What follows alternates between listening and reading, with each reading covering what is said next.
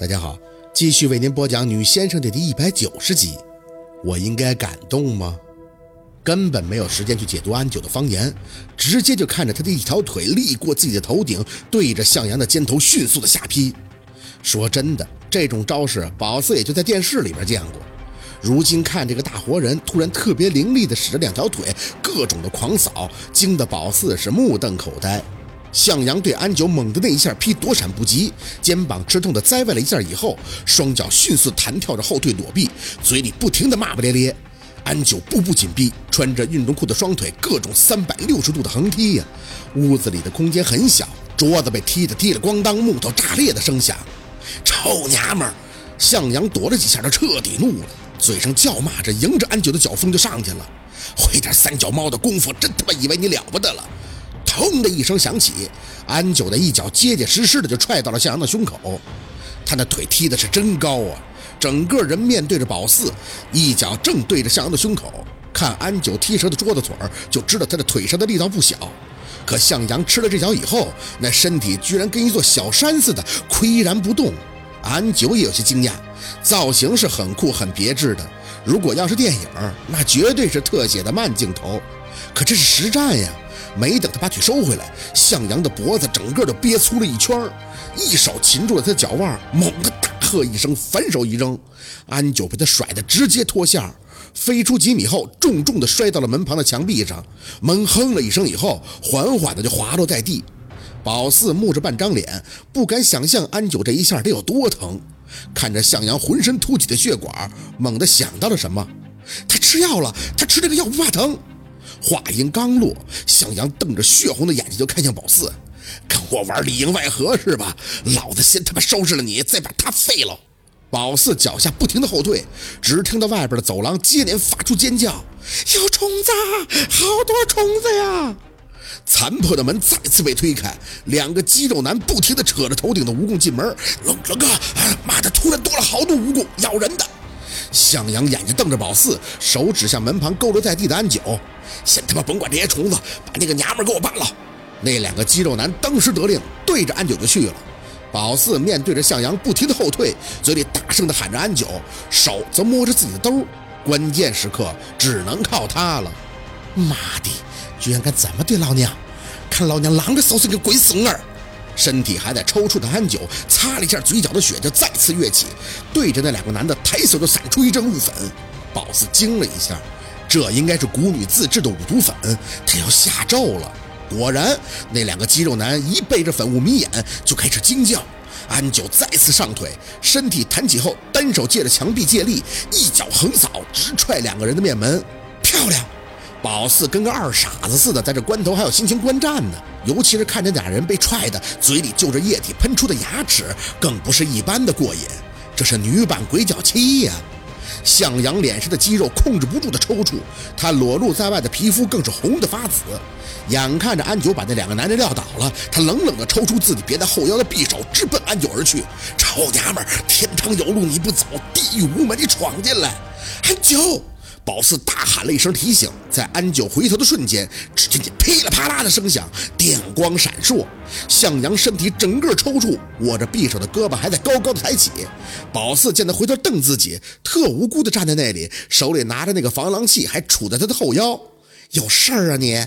安九笑了，一脚踢下还要挣扎爬起的肌肉男，冲着宝四张口：“谢了。”宝四想说应该是谢谢你，武打啥的，宝四实在是不会呀。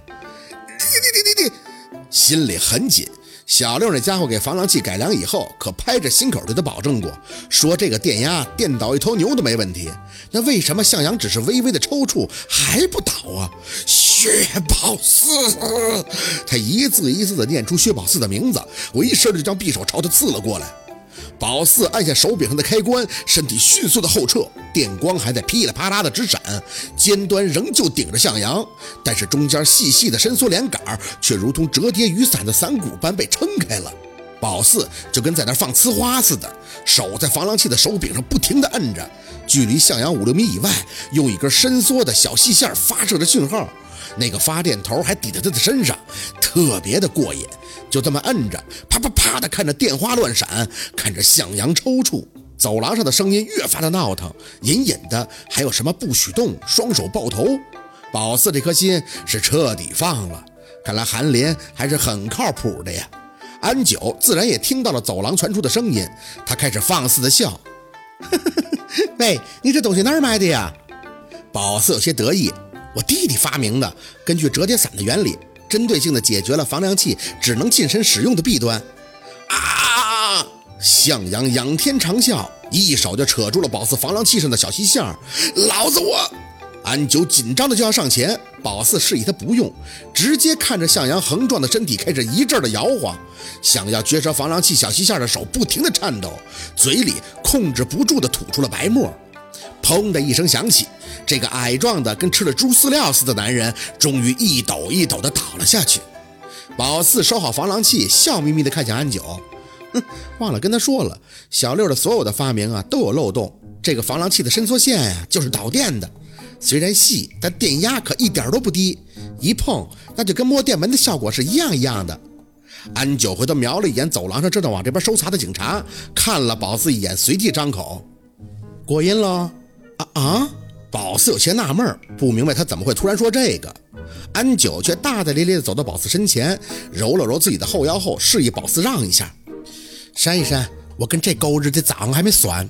脚下退了几步，宝四想去看看柜子里边的李雪，一转眼的功夫，就听见安九开始对着口吐白沫的向阳狂踹起来。老娘的钱，老娘的钱！你一巴掌折了老娘多少的佣金？你妈的！宝四愣愣的看他，只见安九各种疯狂的对着那个已经被他电得丧失作战能力的向阳一通的猛踹。老娘弄死你个龟孙儿都不解恨！他嘴里开始不停地涌出方言，宝四眼看着他连骂带踹的把向阳揍的是血肉模糊，身体一垂，扯着向阳的脖领子给他薅起来，上下嘴唇一阵乱动，没发出声音，但是那条大蜈蚣却从嘴里爬了出来，绕着向阳已经看不出五官的脸上一通乱爬，以后又顺着安九的胳膊爬回了耳朵眼里。